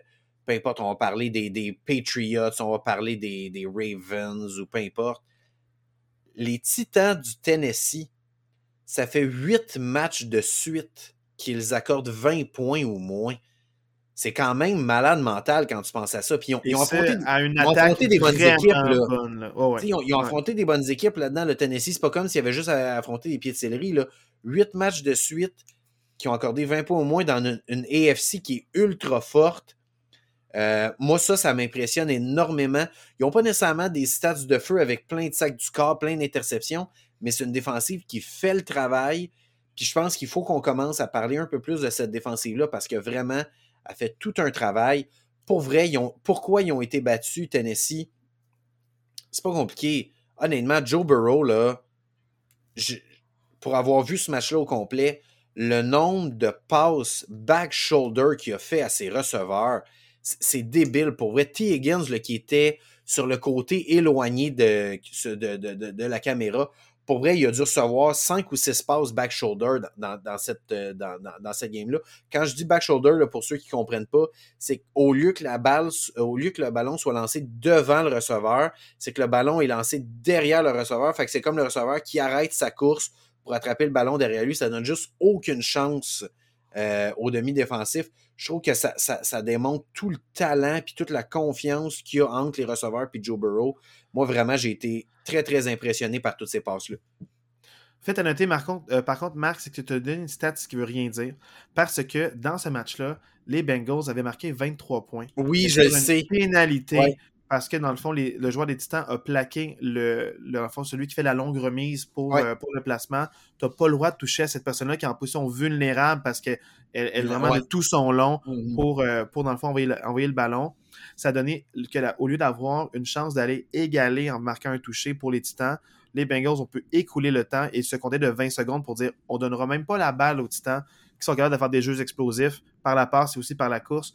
Donc, on va vraiment là, euh, juste écouler le temps. Donc, euh, peut-être que les, les Titans auraient aimé ça accorder 23 points dans ce contexte-là. Euh, mais oui, il aurait été content, ouais, c'est pour reprendre le ballon. ah, on a peut-être perdu, mais au moins, ça fait 8 matchs de suite. Ouais, c'est ça, ouais. Maintenant, c'est la victoire. Puis les Bengals, il ne faut pas juste non plus se berner. Oui, ils ont gagné en série éliminatoire l'année passée contre les, Titans.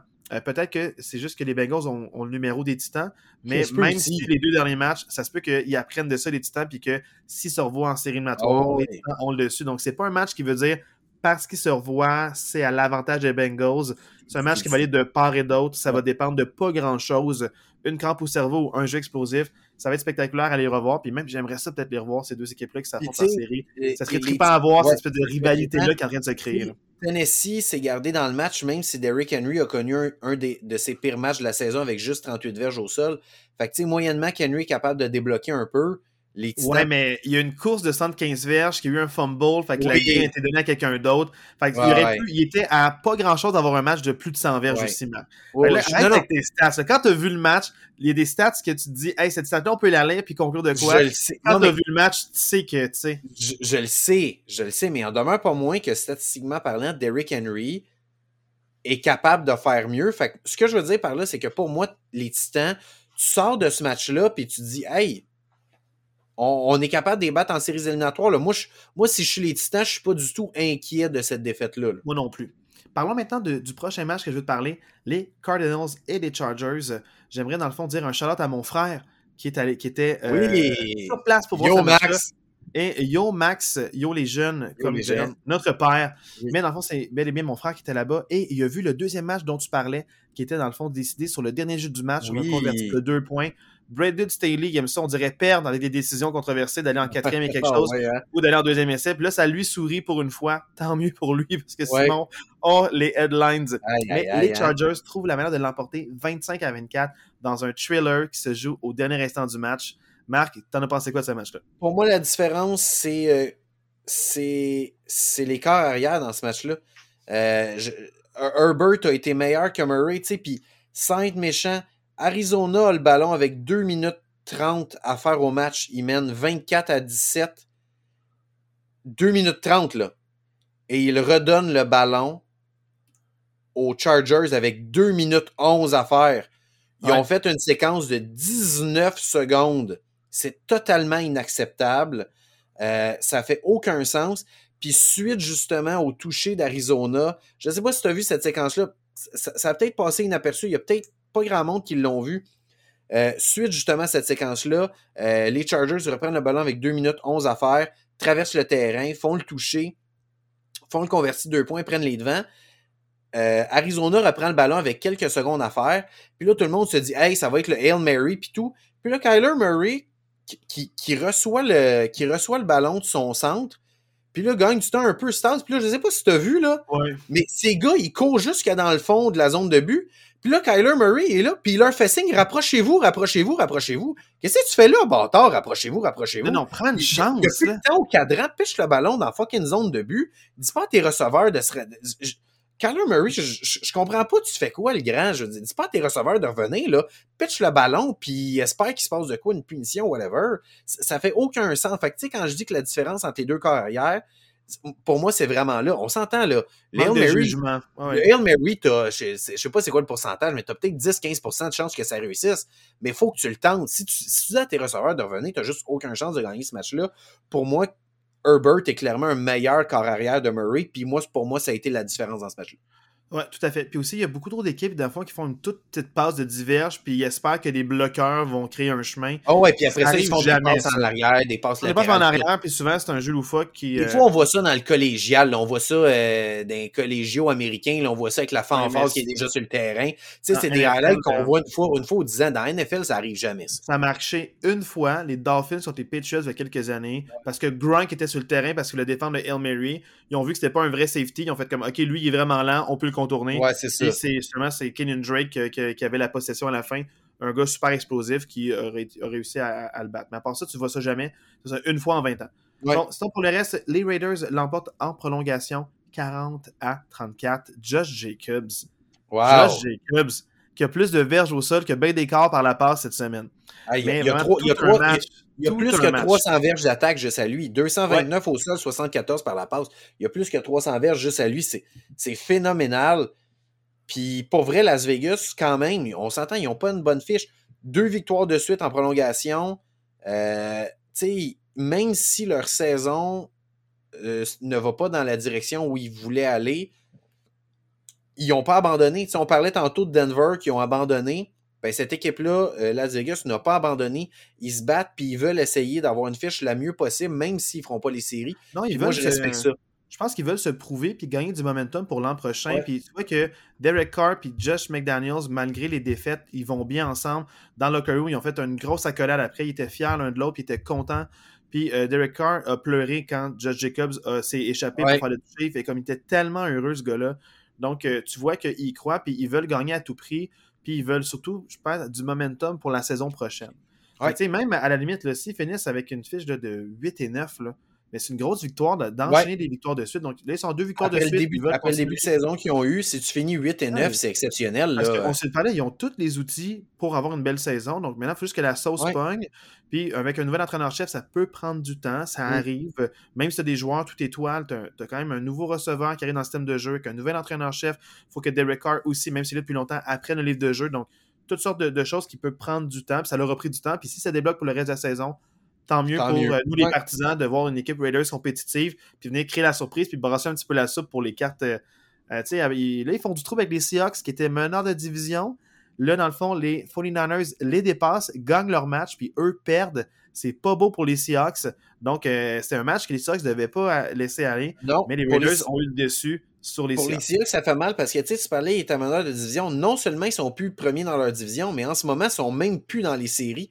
Parce que vu que les Commanders ont gagné, les Commanders sont passés en avant d'eux euh, dans, dans, le portrait des séries éliminatoires. Fait que c'est une défaite qui fait mal pour Seattle. Il va falloir qu'ils se remettent rapidement de ça. Chiefs l'emporte 26 à 10 contre les Rams. Je ne veux pas m'attarder sur ce match-là. Euh, les Rams, c'est les catombes, les blessures. Il n'y a, rien qui va dans cette équipe-là. Puis les Chiefs, ben, petite victoire facile. Tant mieux pour eux. Les 49ers l'emportent 13 à 0 contre les Saints. C'est ça. Deux bonnes défensives qui s'affrontent. Je sais pas si toi, tu Deux bonnes defs qui s'affrontent. Deux bonnes defs. C'était quand même un beau spectacle. J'ai vu quand même euh, une bonne partie de ce match-là, pas au complet, mais deux bonnes defs qui s'affrontent. Puis les Saints, par, contre, malheureusement, affrontaient une, défensive meilleure que les jeux qu'ils pouvaient proposer. Puis ça reste que 49ers, San Francisco, ils ont vraiment une bonne défensive contre la course. Ils ont muselé Camara, puis Dalton n'a pas pu faire les passes nécessaires pour pouvoir propulser l'attaque. Exact, mais tu sais, pour moi, il en demeure pas moins. Chapeau à la défensive de Nouvelle-Orléans qui a quand même limité toutes les armes de San Francisco oh, à uniquement 13 points. Fait que, tu sais, Nouvelle-Orléans, même chose. Cette division-là, Nouvelle-Orléans n'est pas exclue du portrait des éliminatoires encore à cause de cette division.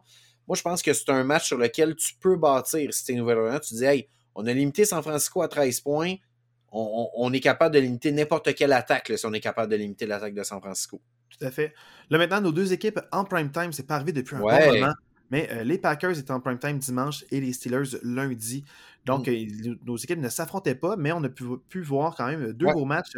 Euh, tes Packers ont vraiment donné tout un fil à retordre aux Eagles, mais les Eagles l'emportent 40 à 33. C'est quoi la grande différence dans ce match-là, Marc, selon toi? J'ai vu une statistique hier, je ne sais plus trop quand. Jordan Love qui a plus de verges avec Watson que. Non, non, non, non, non, non, les cinq plus grande performance d'un corps arrière au sol dans l'histoire de la NFL. Jalen Hurts en a cinq. Trois des cinq plus grandes performances des corps arrière au sol, trois des cinq, c'est dans les dix dernières années contre les Packers. À chaque fois que les Packers jouent contre un corps mobile, ils se font traverser par la course. Il y a quelqu'un qui va pas falloir. juste le corps, mais même les running backs. C'est incroyable comment, pour vrai, ils ont beau changer de coordonnateur défensif, ils ont beau changer tous les mots du joueur. À chaque fois qu'ils jouent contre un carrière mobile, ils se font traverser. Il y a, euh, dimanche soir, je regardais ce match-là, j'ai l'impression de revivre le match des séries éliminatoires d'il y a 5-6 ans contre Colin Kaepernick euh, des 49ers qui nous a traversé par la course. Il a fait 200 quelques verges par la course. C'est une catastrophe, la défensive des Packers. 181, euh, pour être plus exact. C'est une catastrophe. Euh, c'est plate parce que pour vrai, c'est le premier bon match de l'attaque des Packers de toute la saison. C'était le premier bon match de l'attaque des Packers. Même si Rodgers n'était pas là, Jordan Love a montré qu'il est prêt à prendre le rôle de numéro un. Euh, moi, je pense que avec tout ce qui se passe cette année avec les Packers, je ne serais pas surpris que Rodgers ne revienne pas l'année prochaine. Puis clairement, Love et Watson, tu sais, on parlait beaucoup que euh, Rodgers, avec ses receveurs, ça fonctionnait pas. Il y avait beaucoup de, sous-entendus, de choses négatives qui se disaient dans le vestiaire. Jordan Love est arrivé, puis clairement, avec Christian Watson, ça clique. Là. Vraiment, il y, a, quelque chose qui se passe là. J'ai vu un jeu en particulier, puis j'aimerais ton opinion par rapport à ça. Vas-y. Euh, le toucher de Watson, justement. De genre 60 verges là, qui traverse le terrain. Mais c'est ça, c'est qu'on dirait que quand Aaron Rodgers joue, on dirait qu'il veut être la raison de ces touchés-là. Fait qu'il veut comme lancer une bombe de 40-50 verges, puis là, qu'il il fait juste briser son couvreur, puis il rentre dans les zones de but. Là, ça n'a pas été ça. On a vu le talent de Watson, parce qu'il reçoit une passe de quoi? Entre 10 et 15 verges. exactement, je ne peux pas te le dire, parce que quand, quand leurs carrières font leur drop back, je ne sais jamais vraiment. Euh, à quelle je peux pas jauger à partir de la, ligne de mêlée, ça traverse combien de mm. verges? Environ entre 10 et 15. Puis là, tu vois que comme il l'a eu en strike, le timing était super bien réussi. Parce que oui, c'est une passe plus proche, donc le timing peut, être mieux réussi. Mais comme il pogne, Watson n'a jamais ralenti. En pleine vitesse. Parfaite, à pleine vitesse. Il prend la balle, puis il court comme, comme si euh, il n'a jamais eu à ralentir pour attraper. Puis là, il bat ses couvreurs avec sa vitesse, puis là, il crée la surprise. Fait tu te rends compte que tu n'es pas obligé de, pour avoir un jeu de 65 verges, tu n'es pas obligé, de lancer la balle pour 50 verges. Oui. fais confiance à tes receveurs, même s'ils ne sont pas démarqués, prends le petit c'est même pas un check-down rendu là, c'était le jeu à caler. ben oui. Prends, ce que la défensive te donne, puis fais confiance à tes joueurs qui sont des, des recrues explosives, comme Watson. On parle tout le temps d'un marchand de vitesse. Euh, on parle d'une recrue, dans le fond, qui tarde à se développer parce que peut-être que Aaron Rodgers voulait qu'il joue de cette manière-là quand c'était pas lui qui, qui pouvait jouer de cette manière-là. Mm-hmm. J'ai beaucoup aimé ce que Jordan Love a fait. Il distribue la balle, il était dans le système de son entraîneur-chef, puis il n'était pas en train de coller ses propres jeux où il criait après J'aurais aimé ça qu'on joue ça à la place. Je pense que Jordan Love, après trois ans, je pense que là, il y a la maturité et l'expérience. C'est pas le Jordan Love de la première année qui était drafté, qui a dû jouer un match euh, à l'arraché contre les Saints. Là. Qui n'avait rien fait dans ce match-là. Vraiment, moi, j'ai aimé ce que j'ai vu de, ce match-là de Jordan Love, mais pour vrai, Philadelphie, tu sais, quand tu dis que dans ce match-là, AJ Brown, je pense qu'il finit le match avec genre 60 verges, puis qu'ils ont inscrit 40 points, ça, te donne une idée à quel point les, Eagles ont juste couru tout le match. Là. Puis, honnêtement, j'aurais été à leur place. Là, pour vrai, je suis même pas sûr que j'aurais tenté une seule passe dans le game. J'aurais juste dit on court, on court, on court, on court, on court. Ils en troisième essai, des fois ça marchait, des fois non.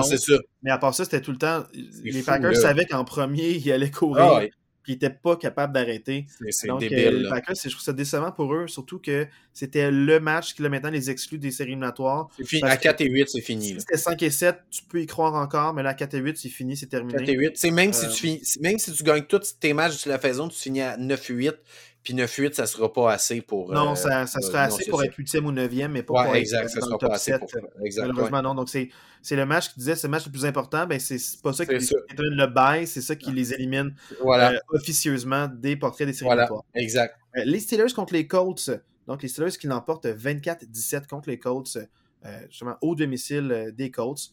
J'ai quand même bien aimé ce match-là, mais je ne suis pas encore convaincu des Steelers j'ai vu des coachs qui ont de la misère à marquer des points. Matt Ryan, qui, sa première euh, passe complétée, c'était à, un joueur des Steelers. Donc, euh, premier jeu, failli se faire intercepter. Deuxième jeu, se fait intercepter. Puis, euh, ses quatre premières passes tentées, rabattues. C'est sa cinquième passe qui a tenté qui, est captée par un receveur. rien ne va pour les Colts. C'est comme si l'effet de Saturday a comme duré un match, littéralement. Ils ont eu un beau flash pendant le premier match de Saturday. Puis les deux derniers matchs des Colts sont revenus les Colts. Mais attends, c'est que ça reste que ça fait deux matchs contre d'excellentes défensives, je t'en parlais. Ça, c'est que les Steelers, c'est une excellente défensive. Fait contre une équipe qui en arrache, c'est sûr que je pensais pas que les Colts avaient le potentiel de marquer euh, plus de 20 Énormément points. Points Mon questionnement puis mon stress, c'est que je sais que les Colts sont une excellente défensive. Qu'est-ce que les Steelers vont faire, surtout qu'ils ont un corps recru? Mais ils ont été capables de courir, malgré le fait que, ben, en fait, Najee Harris s'est blessé durant le match, n'était pas à 100%, malgré le fait aussi que Warren, qui est leur recrue de quatrième tour, euh, qui est leur première année, dans le, à sa première année, est blessé aussi. On a dû se, rabattre sur Benny Snells, qui, est là depuis plusieurs années, qui est souvent le running back numéro 3, et même McFarland, qui est aussi running back numéro 3 ou 4 selon les matchs. Euh, euh, Snell et McFarland s'échangent ce rôle-là. Donc, euh, ils ont été capables de courir, d'avoir des, des, une moyenne de genre. Il y en a, je pense que McFarland a 5,2 verges par course. Puis euh, Snell, genre 4,6. C'est vraiment des super belles performances de ces deux joueurs-là. Puis Kenny Pickett en a fait juste assez. Mais encore une fois, moi, ce que je trouve plate, c'est Kenny Pickett, tu vois tout de suite, quand il choisit une cible, il choisit une cible, mais il lance de manière très précise la passe, fait qu'il donne une chance à son receveur. Mais souvent, c'est des passes contestées, puis je sens que c'est pas viable à long terme, mais George Pickens et Deontay Johnson ont fait d'excellentes attrapées euh, pour les Steelers. Là, ils n'ont pas échappé de ballon, ils ont fait des gros catchs contestés. Donc, un jeu seul qui fonctionne, a pris beaucoup de temps au cadran, des passes clés à des bons moments, quelques jeux explosifs. Ça met en confiance pour les Steelers qui ont pu faire ça contre une bonne défensive. Oui, ben 24 points contre les Colts, je suis très content. Donc, c'était quand même un match lundi soir très costaud, là, pas comme le dimanche soir où est-ce que ça ouais, non, ben oui. festival de points. Match plus stratégique, mais tu vois que les Colts n'ont jamais vraiment été dans le coup. Le score est serré, mais quand j'ai vu ce match-là, c'était vraiment un match qui était beaucoup moins stressant pour moi.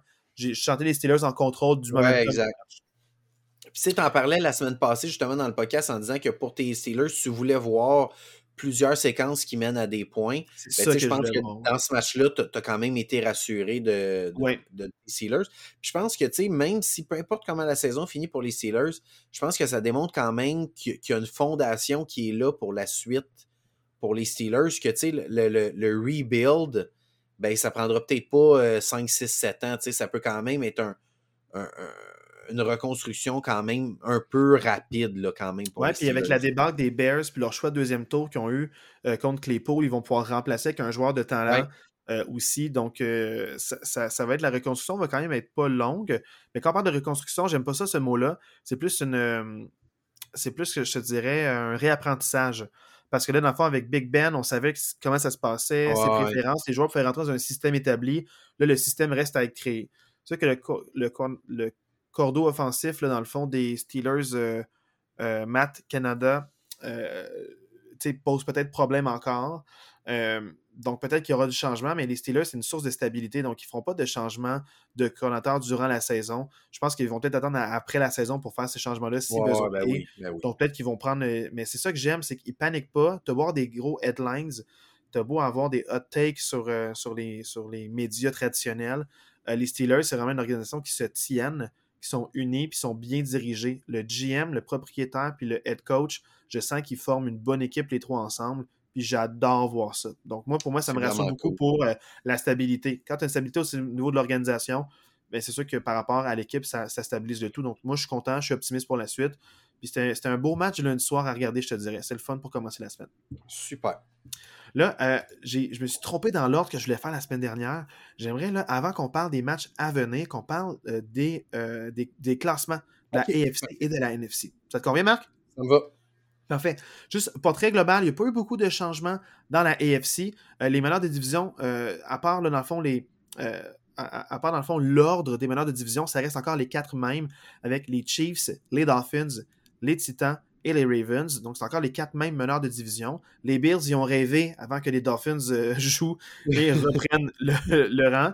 Et les trois équipes en wild cards à surveiller, les Bills, les Bengals et les Jets, tout juste exclus du portrait des séries les Patriots et les Chargers à 6 et 5 à un match de retard.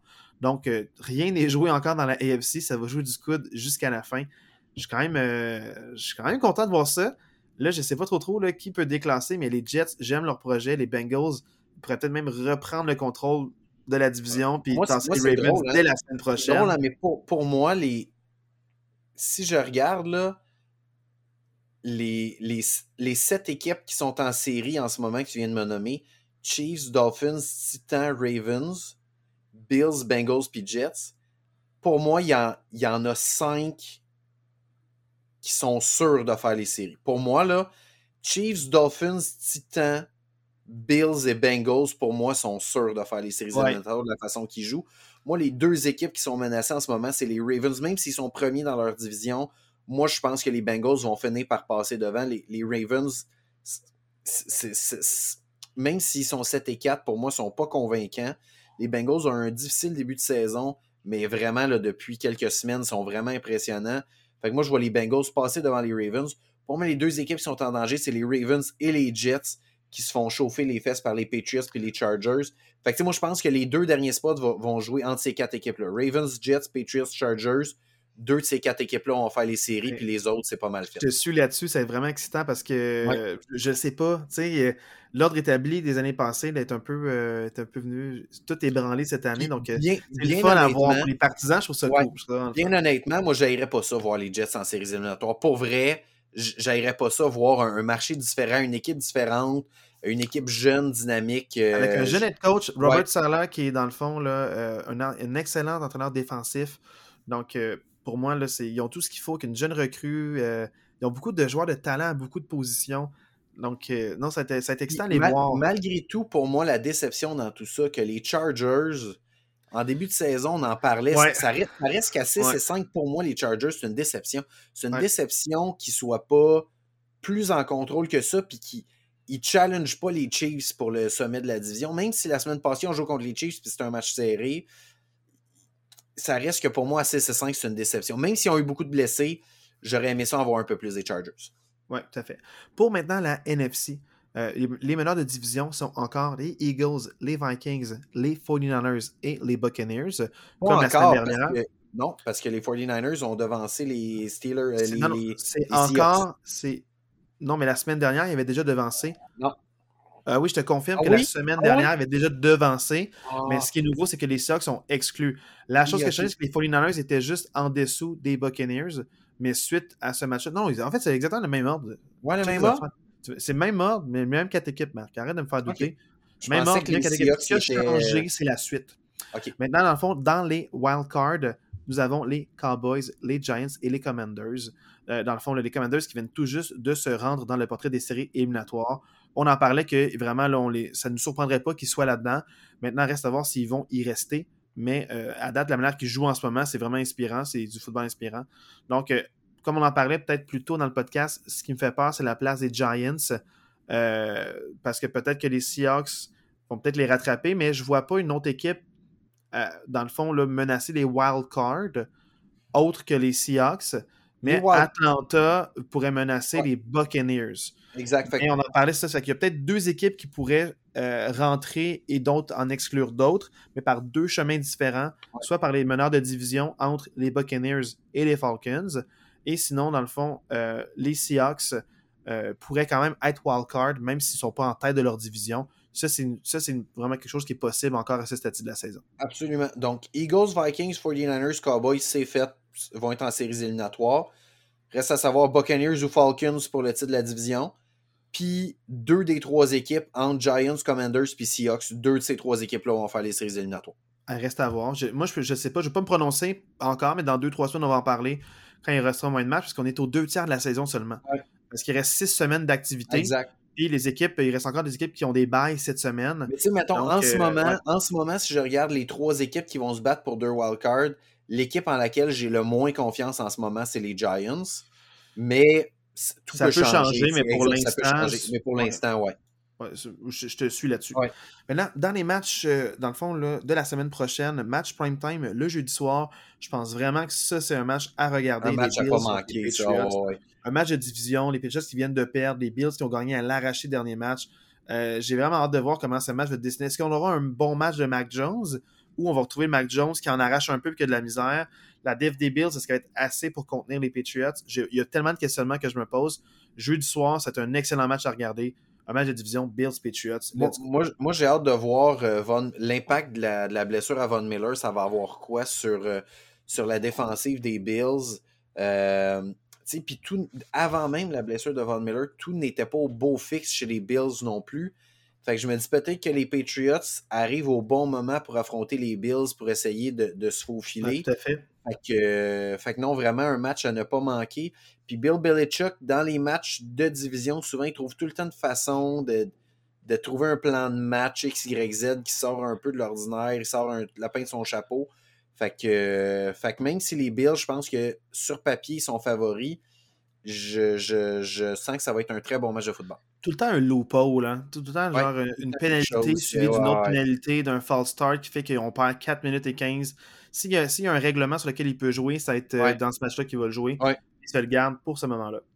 maintenant, dans les matchs de 13h le dimanche, on a les Steelers qui affrontent les Falcons les Falcons qui se battent pour une place en série éliminatoire, mais les Steelers qui ont tout ce qu'il faut pour contrer les Falcons puis cette attaque-là. Donc, euh, les, Steelers pourraient, gagner ce match-là. C'est quand même. Moi, moi, je suis inquiet de l'attaque des Falcons. Moi, je suis inquiet de l'attaque des Falcons dans, ce match-là parce que ils n'ont pas été capables de mettre plus que 13 points contre les Commanders la semaine passée. Puis je pense que la défensive des Steelers est supérieure à la défensive des Commanders. Fait que, fait que je suis inquiet de la défensive des Falcons de voir où ça va s'en aller. Mais tu sais, ils se battent, ils se battent pour leur, vie, les Falcons. Fait qu'on sait jamais. mais euh, même si c'est deux équipes avec des fiches négatives, moi je pense que ça peut être un. Je pense pas que ça va être le match le plus divertissant, mais je pense que ça va être un bon match serré de football. Moi avec. Euh, sinon, dans le fond, un match que je recommande pas, mais c'est disponible si vous voulez. Broncos Ravens. Euh, les Ravens, des fois, même contre des mauvaises équipes, ils en arrachent euh, offensivement. Je, serais même pas surpris que les Broncos y gagnent. littéralement, là, je serais même pas surpris. Les Ravens ont gagné à l'arraché contre les Panthers. Euh, les, Ravens, ils trouvent toutes les façons de perdre cette année. Toutes les façons, c'est incroyable. des fois, ils sont en avance de 20 points puis ils perdent cette année. Fait que. Qu'est-ce que tu penses d'un autre match de 13 h les Packers contre les Bears? T'as-tu un autre match à me proposer? Ben, dans le fond, c'est que les Packers contre les Bears, c'est que là, les Bears, ils ont, si Justin Fields joue pas, euh, je trouve ça vraiment dommage pour avoir un match de qualité. littéralement, là, les Packers, je pense qu'ils vont gagner ce match-là. Littéralement, ça se peut que Fields et Rodgers jouent pas dans ce match-là. Eh mon Dieu. Ben, je sais pas Parce que, Rogers Rodgers, est même pas sûr. Fait que c'est pour ça que c'est pour ça que je un autre match à me proposer parce que pour vrai, si Fields et Rodgers jouent, ben en fait, Rodgers, pour moi, ça change plus tant grand chose. Là. Mais si Fields joue, ça peut être intéressant de voir ce qu'il va être capable de faire. Mais si Fields joue pas, l'attaque des Bears risque d'être. J'ai d'autres matchs à te J'ai suggérer. à une heure, oui. Et j'ai un autre devoir de match pour toi que tu pas. À une heure, il y a des super Parfait. beaux matchs qui s'en viennent. Je gardais le meilleur pour la fin. Mais pas un beau match, mais il faut même que je le dise. Euh, Jaguars-Lions, c'est un match intéressant, Ça, divertissant. peut être ça, ça peut vraiment être divertissant, ce match-là. Euh, c'est- vraiment là, un match divertissant. Écoutez ce match-là. Ouais. Browns-Texas, je ne recommande pas. Euh, tout le monde va parler de Deshaun Watson, puis du Ouais. retour, puis du fait que c'est Texas contre son ancienne équipe. Je ne Non, recommande non, pas ce match-là. Euh, c'est pas un match euh, émotif pour les bonnes raisons. Il y a d'autres il y a d'autres affaires. Ouais. Dans les matchs, vraiment, il y en a trois que je considère vraiment cool. Les trois suivants, C'est les trois c'est suivants. trois matchs malades mentales. Oh, mon là. Dieu. C'est débile, ça. Hey, je vais les dire tout de suite, puis on parlera des trois, Ouais. lesquels en particulier, mais Jets Vikings, match de playoff, important pour les deux équipes pour le classement, le positionnement. Commanders Giants, deux équipes qui sont presque à la, même fiche euh, côte à côte en wild card. C'est un match must win, c'est un match de série éliminatoire littéralement pour, pour, pour la suite de ces deux équipes-là. Et les Titans contre les Eagles. Oh my god, ça va faire des flamèches ces trois matchs-là. C'est- Pour vrai, ces trois matchs-là, je vous le dis, là, vous mettez votre deux zones split screen, vous mettez vos trois écrans, vous oubliez tous les autres matchs de une heure, là, les, les trois matchs à On regarder. peut mettre Steelers aussi comme quatrième option pour éviter qu'il y ait trop noir sur le fond d'écran. Ok, ça peut être ça. Merci. Mais euh, en fait, moi, je pense que le quatrième, si vous voulez un match divertissant comme quatrième, vous mettez Jaguars-Lyon avant. Oui, match Jaguars des Steelers, Lions, là. ça, ça va être quand même quelque chose. Et pour vrai, ces trois matchs-là, vous voulez pas en manquer un seul des Eh trois. C'est- débile, là. Jets Vikings, Commanders Giants, Titans Eagles. Je peux commencer par Jets Vikings.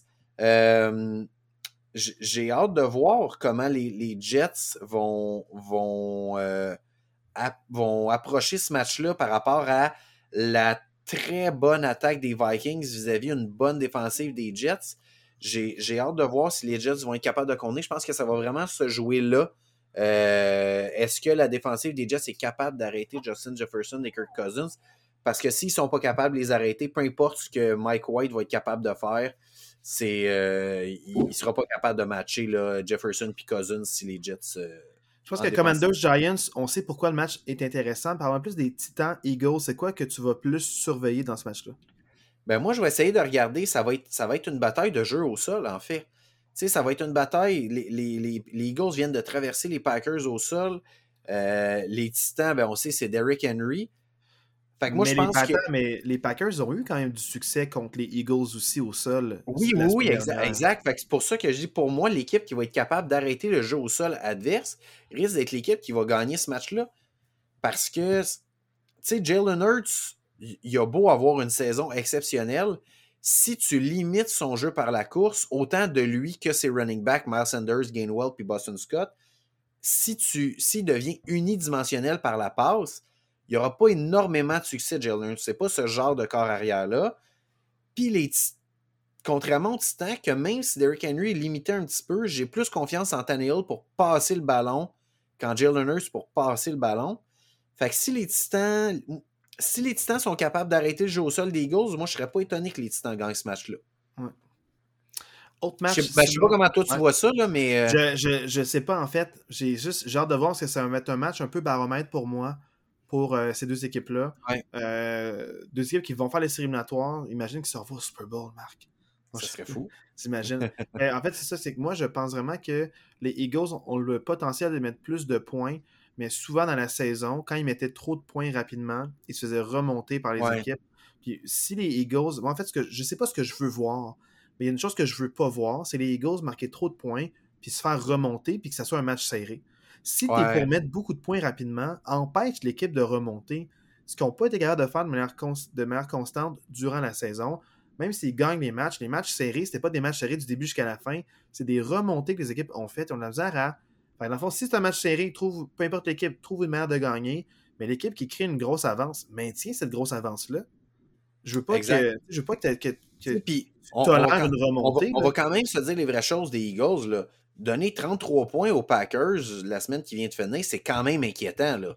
On, on va dire les vraies choses. Surtout que tu as mis du muscle sur- ta ligne défensive avec deux signatures de vétérans robustes avec des, des gros gars pour venir bloquer les gaps, puis ils courent quand même. Ouais. Tu étais supposé avoir corrigé ce problème-là, puis visiblement non. Donc les Eagles, ils sont peut-être à court Mm. de solutions contre la course. C'est leur grande force, mais leur grande faiblesse au niveau de la défensive. Donc euh, j'ai hâte de voir parce que c'est une défensive contre la passe exceptionnelle, mais contre la course, ils en arrachent en ce moment. Sinon, maintenant, là, un match de division Seahawks contre Rams. C'est pas un match que je conseille nécessairement parce qu'à 85, il y a un autre meilleur match. Et le meilleur match, c'est ton devoir de match, Marc. 49ers oh, Yes! Ça fait longtemps que tu n'as pas vu tout à jouer. Oui. tu m'en parles. La semaine dernière, s'est fait euh, plaquer, là, son dos complètement arqué, il failli mourir. Oui, ah oui. Ce gars-là n'est pas tuable. Ce gars-là, là, il break and bend and uh, stay on the game. Donc, c'est vraiment, c'est ça. Tu avais dit bend, not break pour les défensifs des Titans, mais ce gars-là, ne, il casse pas. De, il casse pas, c'est ça. Il y a eu deux chirurgies euh, à la hanche. Puis, voilà, je suis très content de mon devoir de match. Mais par exemple, c'est ça ton devoir de match. Dolphins, 49ers, je veux que tu me parles de ce match-là, puis que tu me dises un peu ce que tu en penses. 49ers qui a marqué juste 13 points, mais ils ont une défensive qui accorde pas de points en deuxième quart depuis 4 matchs. Fait 4 matchs de suite qui accordent aucun point en deuxième demi. Les Dolphins qui peuvent te mettre des points au tableau de manière hallucinante de plein de manières. C'est un match avec deux équipes avec un haut potentiel qu'on voit loin en série éliminatoire. Parle-moi un peu de ce clash-là, comment tu trouves ça, puis euh, peu importe comment ça, comment ça se joue, parle-moi un peu là, de, mais tu, tu, parlais, de ce match-là. Tu parlais de match baromètre euh, de, entre les Titans et les Ghosts. Pour moi, ça aussi, c'est un match baromètre. c'est drôle parce que les deux matchs, c'est un clash NFC et AFC. Tu sais, c'est pas des matchs directement de conférence, c'est des matchs comme entre les deux conférences. Puis, tu sais, si on regarde, pour, moi, les Dolphins et les 49ers, c'est vraiment un, clash de. C'est drôle, hein, mais je veux dire, deux attaques, c'est deux des attaques qui ont le plus d'armes différentes dans la NFL. Tu regardes les Dolphins avec Tua et son duo de receveurs, qui est le meilleur duo de receveurs de la NFL avec Tyreek Hill puis Waddle. Puis du côté des 49ers, tu as Ayuk. Euh, bon, Debo, je l'inclus moins parce qu'il n'y a pas une très bonne saison, mais il en demeure pour moi qu'il y a un potentiel avec McCaffrey puis Elijah Mitchell. les 49ers ont énormément d'armes à l'attaque aussi. Fait que c'est deux attaques très explosives. Fait que ça risque de jouer en quelle défensive a le plus de chances d'arrêter l'autre. Puis visiblement, sur papier, en tout cas, la défensive qui a le plus de chances d'arrêter l'autre, c'est peut-être celle des 49ers. Fait que j'ai hâte de voir ce clash-là des, deux attaques. Est-ce qu'il y a une des deux défensives qui va être capable de, s'illustrer? là? OK. Eh bien, moi, en fait, je ne le sais pas. Parce que c'est sûr que les Dolphins et les 49ers, ils ont ils ont des bonnes defs, mais est-ce qu'ils vont trouver des solutions en deuxième demi? Est-ce qu'ils vont commencer, puis chacun va marquer un toucher la première séquence de leur séquence scriptée, planifiée, puis ensuite, les défensifs s'ajustent, puis ils vont les bloquer, puis il y aura plus de punt puis de field goal. Ce match-là, il peut être euh, haut en couleur, comme très faible, très faible au niveau du score. Donc, euh, moi, j'ai aucune idée.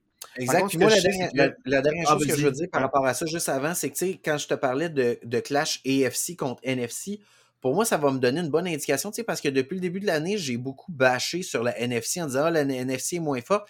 Ben, je pense que ça, ça va ces deux matchs-là vont aussi me donner une bonne indication de où se situent les meilleures équipes de la NFC. Parce que pour vrai, en ce moment, les deux meilleurs de l'équipe de la NFC, ben mettons, rajoutons les, les Vikings, mais mettons deux des trois meilleures équipes de la NFC. Les Vikings Jets aussi, là. Jets, je, parle, je, parle, je parle de la NFC, là. Dans la NFC, deux des trois meilleures équipes de la NFC, c'est probablement les Eagles puis les 49ers. Avec les Vikings, mettons. Avec les Vikings, mais les trois affrontent des équipes de l'autre division aussi. Oui, exact. Oui, ok, je comprends ce que tu veux dire, les Vikings avec les Jets aussi. Ok, oui, c'est ça que, tu. Ok, oui, je n'avais pas compris ce que tu voulais dire. Mais oui, c'est ça. Les trois top de la NFC. Les trois meilleures équipes de la AFC affrontent trois équipes qui font les séries dans la AFC.